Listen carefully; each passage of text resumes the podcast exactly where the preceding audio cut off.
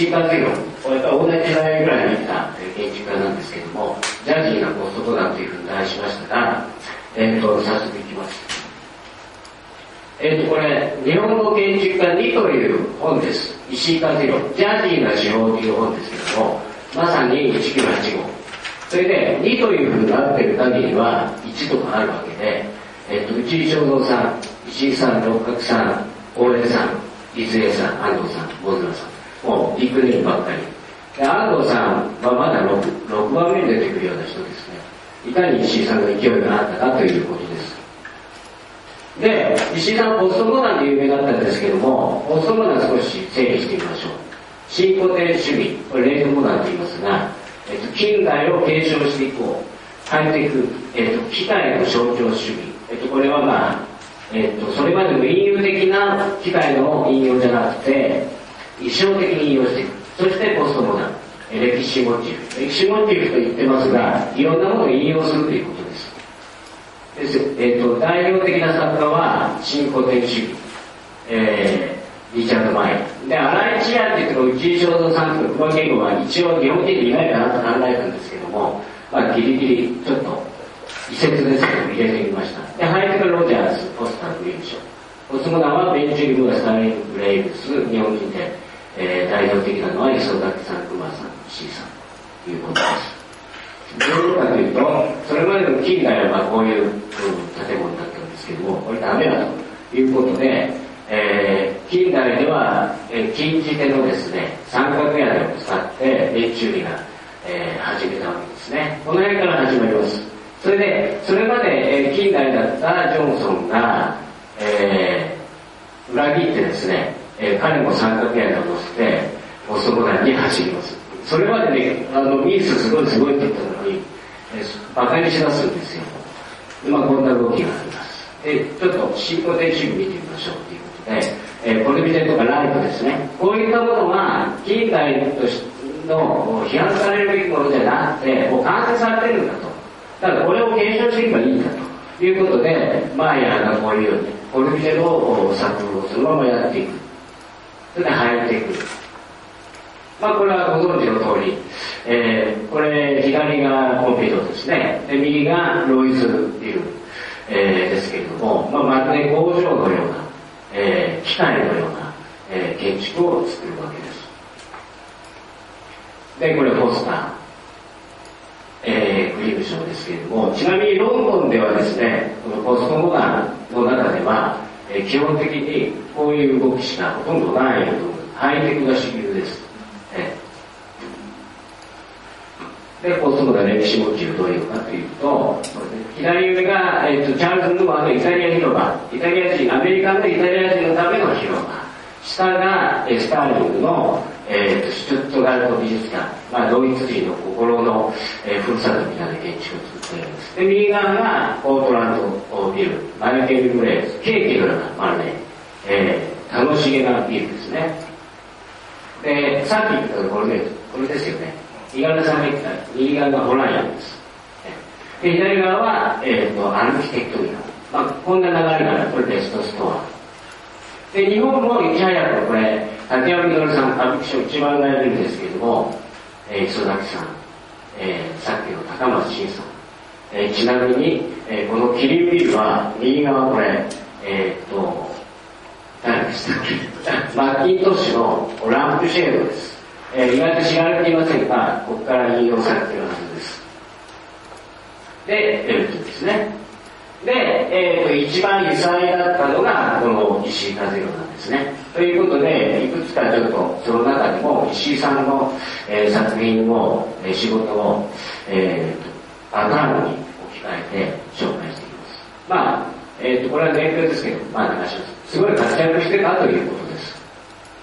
で、これ現在の直島ですね、まあ彦坂さんの人に行きましたけれども、観光客とかいますね。で瀬島さんのオブジェとか、いろんなアート作品があります。アートの建築もありますね。で、皆さん、直島というとこういうふうだと思うんですけれども、実は非常に間違っていまして実は30年ぐらい前からですね、えー、石井和弘さんが、えー、公共建築をまあ、ほとんど全てです。全ての公共建築を前の町長と一緒に作り上げました。だから石井の島なんですね直島は。で直島小学校。でこの頃は学生の頃です。あの学生運動の話ありましたけれども、えー、石井さんは学生運動にみんなが参加している 平和を狙って、えー、吉武家のこの仕事を重なっていたという、えー、仕事です、えー、で南波さんとの共作です。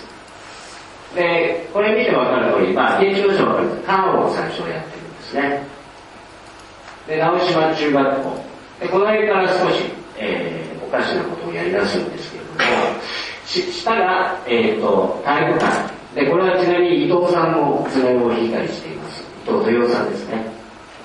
南波さんとの共作です。で、えー、実は中学校終わってですね直島町役場っていうのを設計するんですけれどもこの頃にアメリカのエールに入学します。留留学ですね。します。それで留学中に、えー、直島これ非運閣ですけれどもそれを模した、えー、直島町役場というものを作ります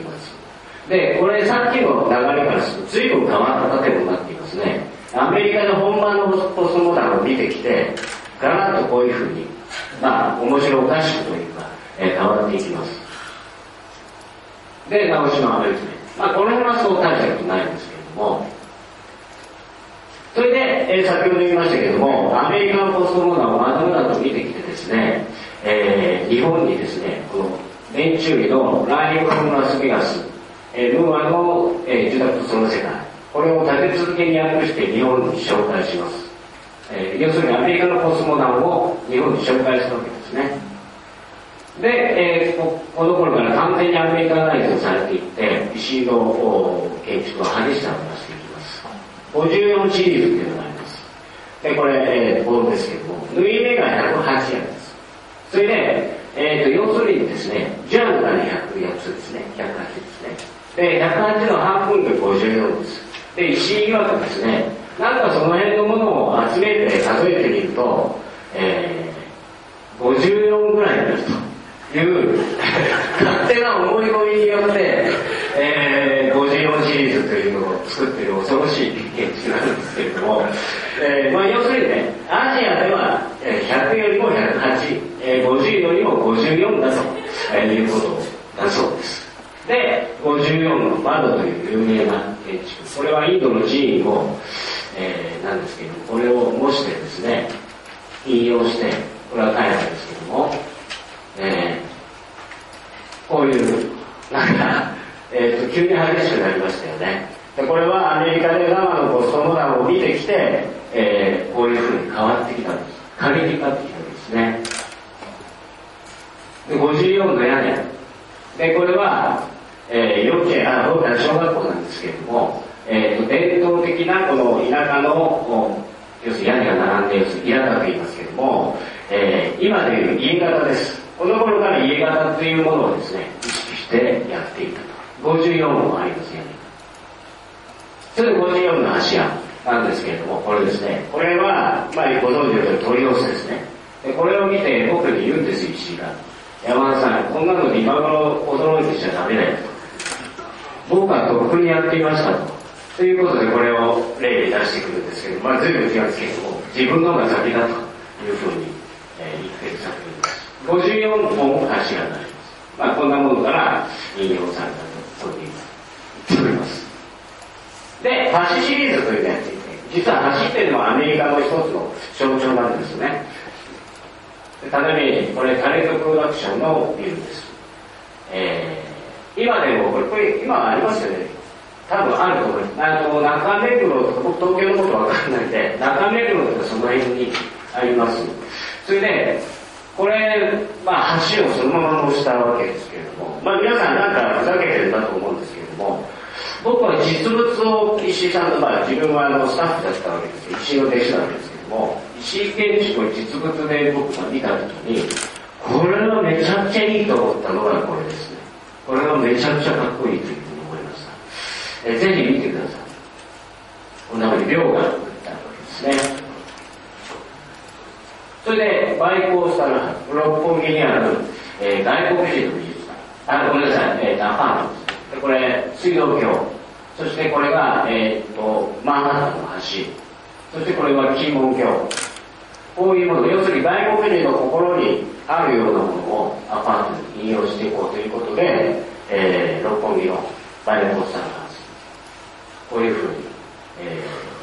ーやっています。まあ、アメリカ的なコスモなんです。そしてこれ、コンセプトモデルですけれども、えーアメリカの国旗がまとわれてますが、いかに石が、えーアメリカを愛していくかということが伺えるというふうに思います。そして、えーこれで結構有名になるんですけれども、同世代の話。えー今までのコスモダンの雰囲気と違ってですね、歴史的なモチーフじゃなくて、現代、現代進行形のデザイン、まあ、これ当時の同世代の、えー建築家たちなんですけれども、こういう人たちの作品っていうね、これを各窓に、えーつけていって、えー、コスモダン建築を作ったと。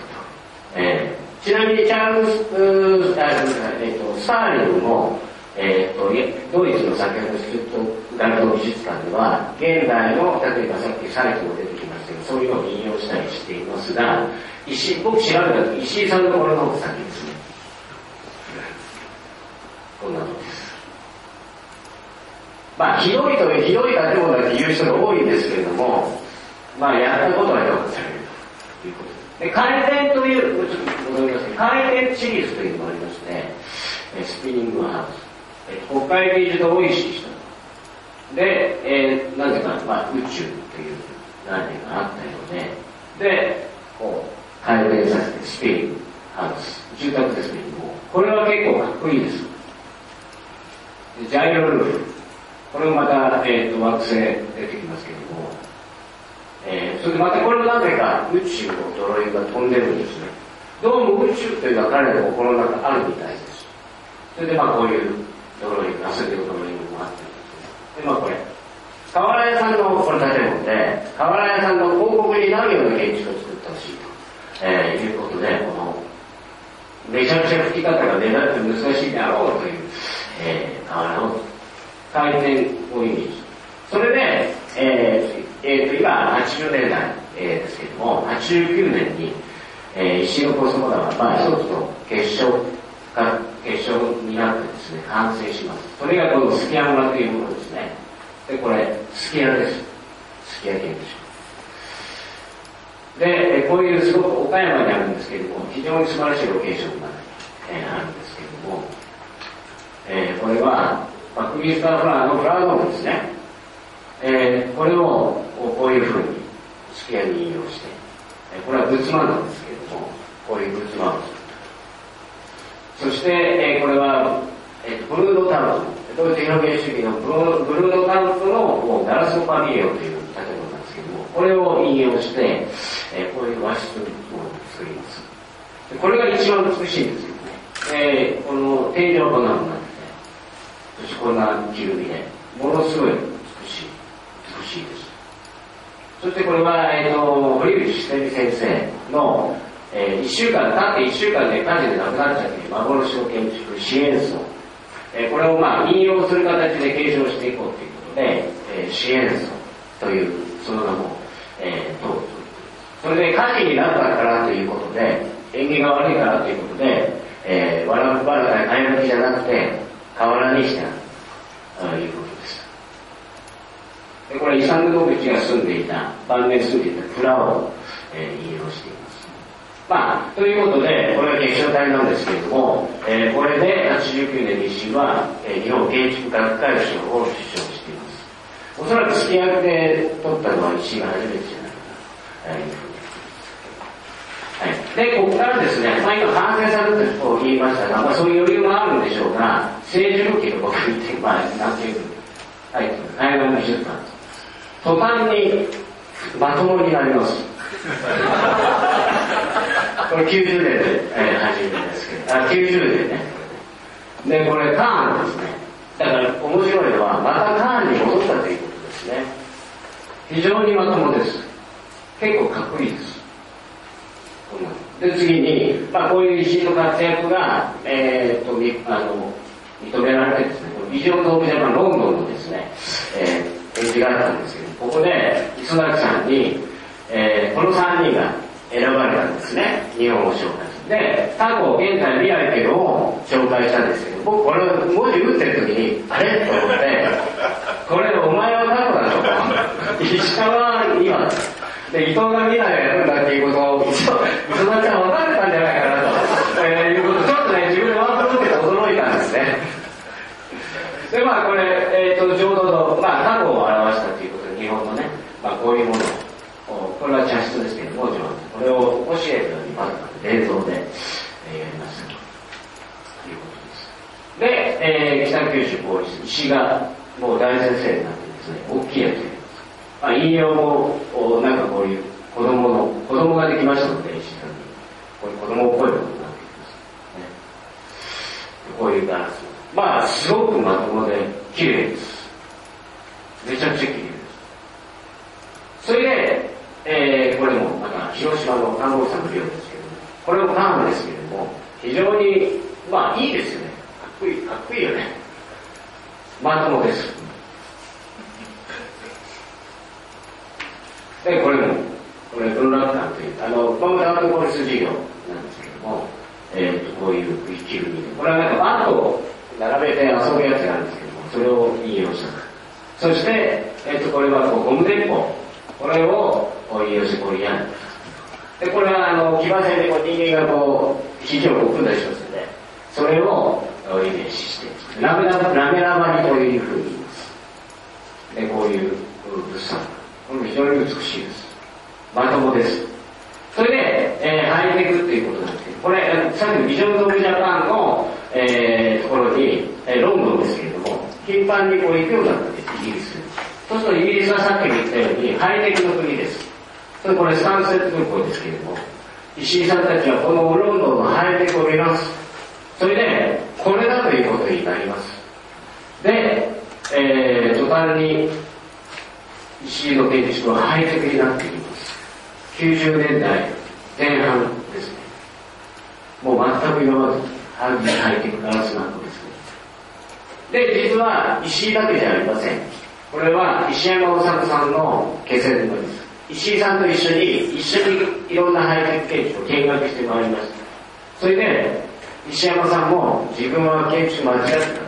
反省したと言って、途端に設計中の気仙沼のこの美術館に、ガラスの箱を入れるわけです。すごくこう、やっぱハイテクという行列だったんですね。で、石井さんの建物をこうやって、全部ハイテクになっていきます。そして、えー、マルタ CO2 というポーランドチキュラというグループを結成します。えー、上の青字、えー、昨日静岡県知事に当選した川原先生です。それで、えー、石井、まあそうそうた第一人者の人たち、家族に集まって地球がここで環境問題とかそういうことに接します。で、マルタと、マルタというのはキリストのものですね。CO2 の吸収台になるんだということで、マルタを使用するように。で、これは東京都市博、東京都市博のメンバーです。石山さんだけが落選して、さっきのメンバーから。で、クリュウさんが入ったんですけども、まあ、こういう、実はこれ実現しなかった青島都知事の時に、えー公約で辞めるようになって、えーで、こう丸太が、こう、買っちゃったけど、使うらしくなって、まあ、それもあってですね、丸太建築になってきます。一番人の知らせこれはプロジェクトですけど、これはできなかったので、丸太が余っちゃうんですよ。そしてこれなんか、あのプロレスですね、鉄の爪と言われるんですけど、こういうものから、こういうまさに鉄の爪を作ってですね、こういう丸太にこういうの組んでね、こういう別荘、別荘を作りただこれめちゃくちゃ綺麗。すごいかっこいい。要するにマイテク、あと丸太とハイテク、丸太を使ったハイテク建築になっていくんですね。めちゃくちゃ綺麗です。そして、常陸太田 CO2。なんで CO2 っていうかというと、CO2 なんです。まあ、これはいかにも石井さんらしい、えー、わけですけども、ただ、非常に実は綺麗なんです。えー、丸太のハイテク建築ですけども、非常に美しいです。この変なことやってますけども、えー、このすごい綺麗ですよね。えこんなこと、さあの、まあやってで、これも丸太を使った、えー、ハイテク建築で、えーこれはさっきの背脂のところに、えー、一回ができたんですけど、僕カニと呼んでますけども、非常にこれもいい建築です、ハイテクで。こういう風になっていくんですが、赤坂の一継ぎ通りというところに行くと、こういうものがあります。こうやって。これ石井和之さんの設計です。赤坂三度橋さんというふうに言いますけども、えー実は、えーこれは2000最初の頃です。CO2。それ以降ですね、まあ、あのさっきのもう東京都市役っていうとこダメになりましたよね。そのあたりから石井の仕事が急に減っていきます。それで、えーこの赤崎三度橋さん CO2 を最後にもう建築を今の現在作っておりません。ということで、非常に面白い建築を作る人なので、もうあと一回花を咲かせてほしいということを思って、皆さんもそういうのに願っていただいて、